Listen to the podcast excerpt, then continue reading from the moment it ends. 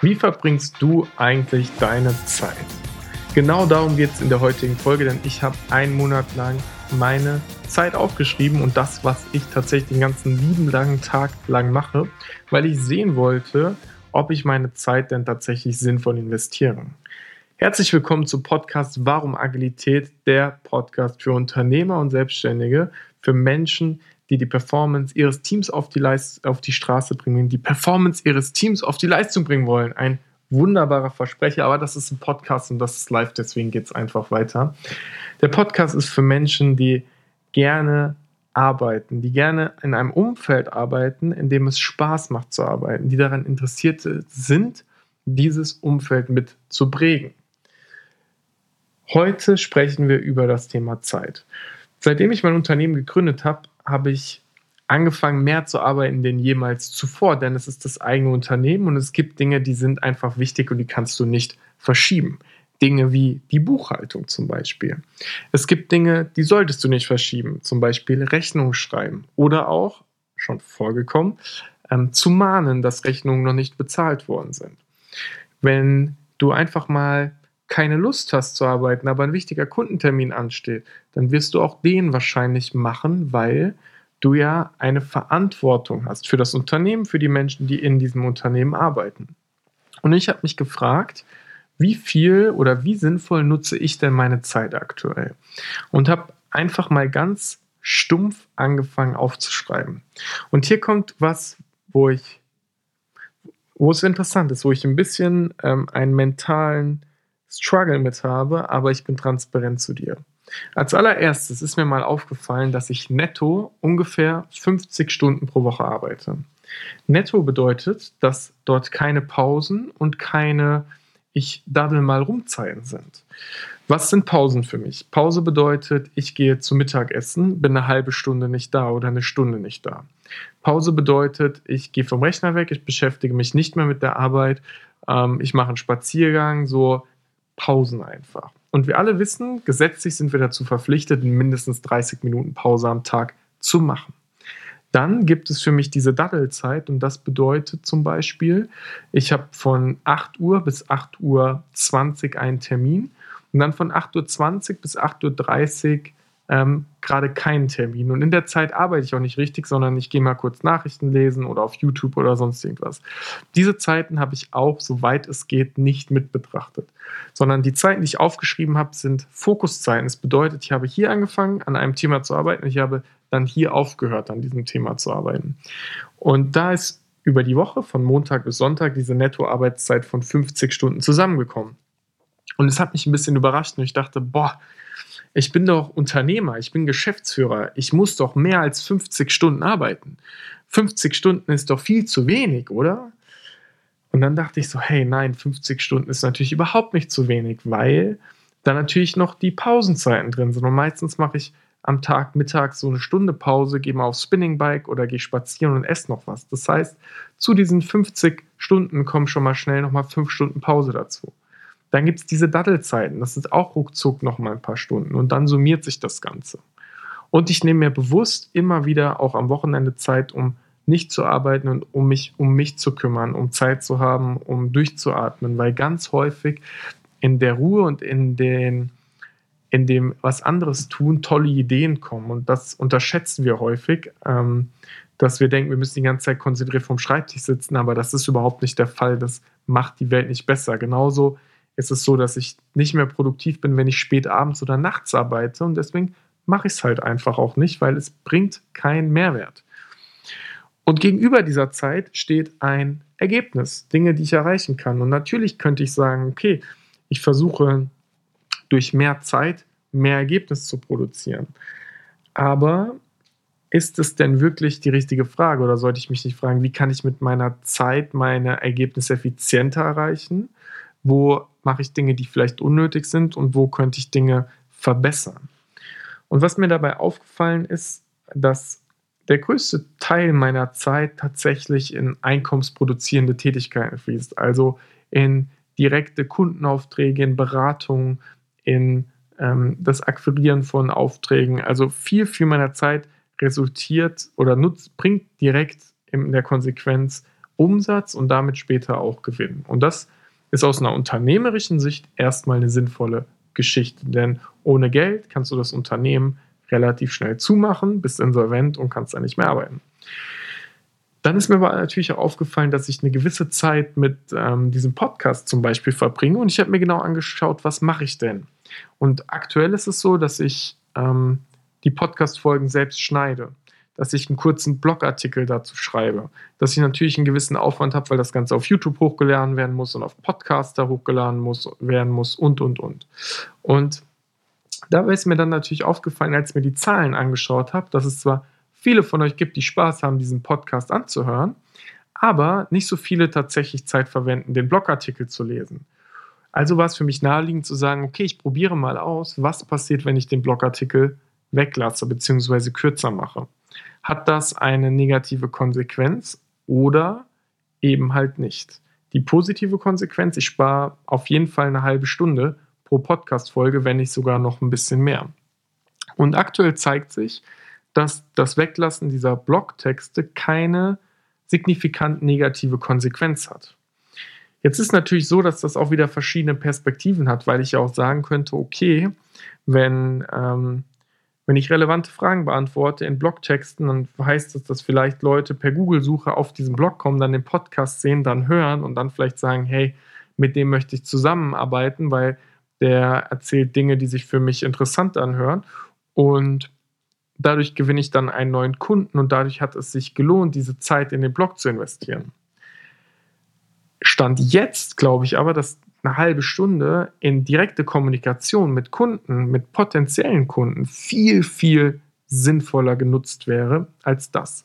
Und es gilt für mich nicht nur für diesen Blog, sondern das gilt für mich auch für Instagram, Facebook und die anderen sozialen Medien, auf denen ich, wie du weißt, aktuell super inaktiv bin. Natürlich habe ich einen Instagram-Account. Und es ist auch so, ich habe heute Zeit lange mal wieder eine Story gepostet und die hatte auch direkt richtig viele Leute, die sich das Ganze angeschaut haben. Aber ich glaube nicht, dass ich durch Instagram gerade Kunden generiere und Kunden gewinne.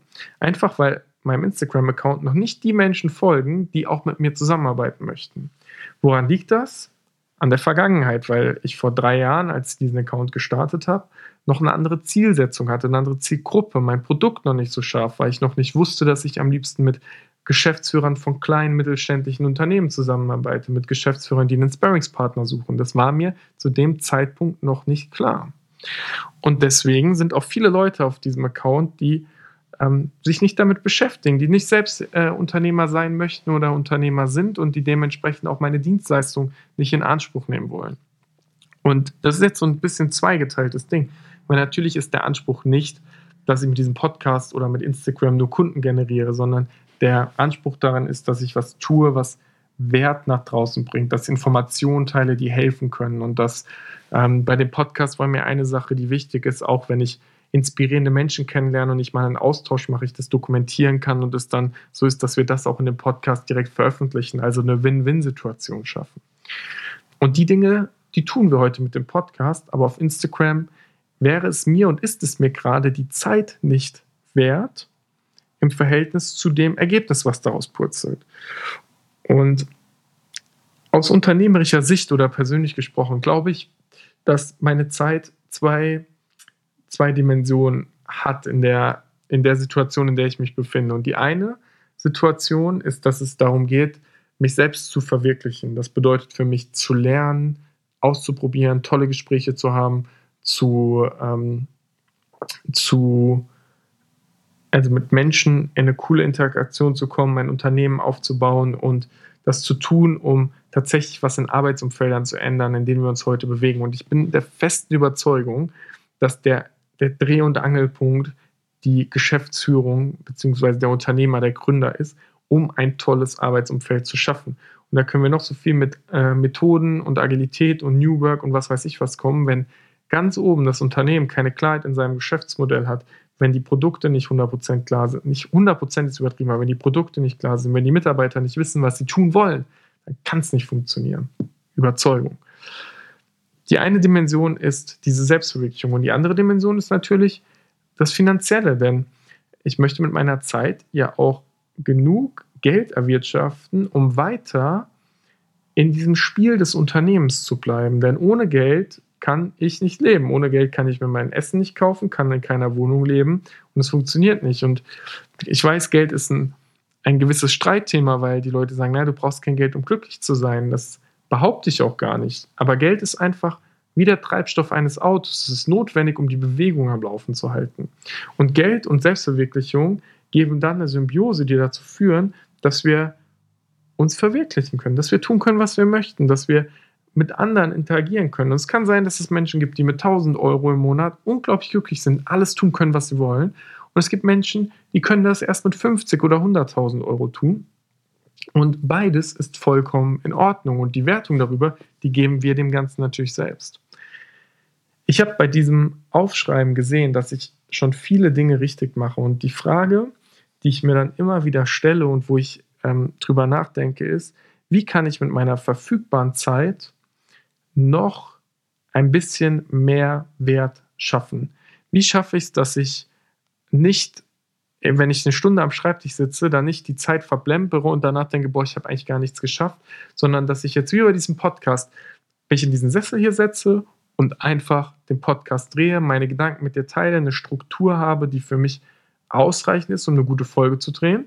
Da freue ich mich natürlich über deinen Kommentar, ob dir die Impulse, die ich hier gegeben habe, meine aktuelle Reise dir geholfen haben. Und wenn es dir total geholfen hat, lass auch gerne ähm, eine Bewertung da, gib fünf Sterne, abonniere den Kanal, dann sehen wir uns auf jeden Fall immer wieder und du bist auf dem aktuellsten Stand zu meiner unternehmerischen Reise.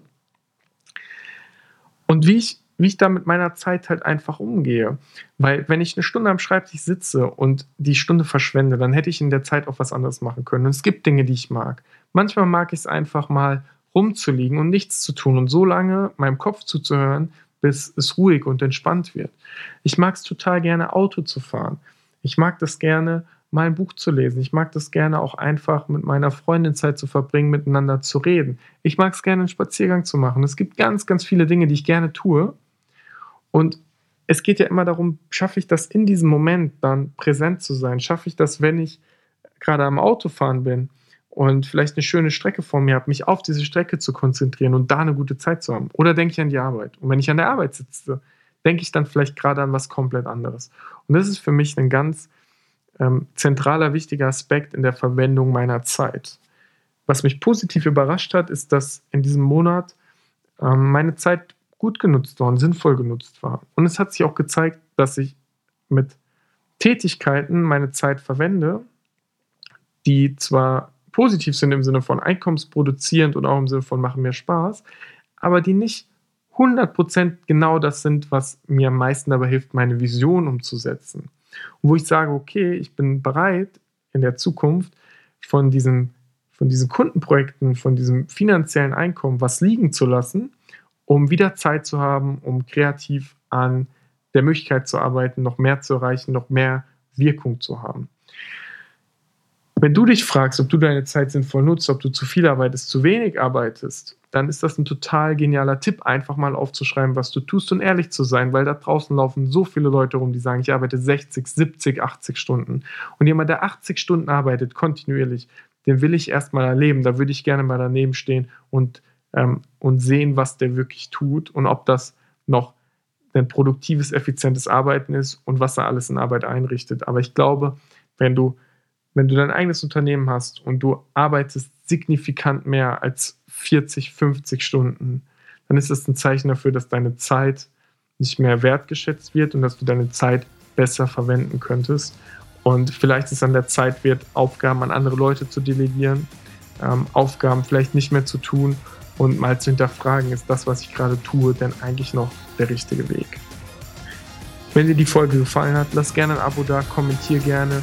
Ich freue mich über 5 Sterne und dann hören wir uns zur nächsten Folge wieder.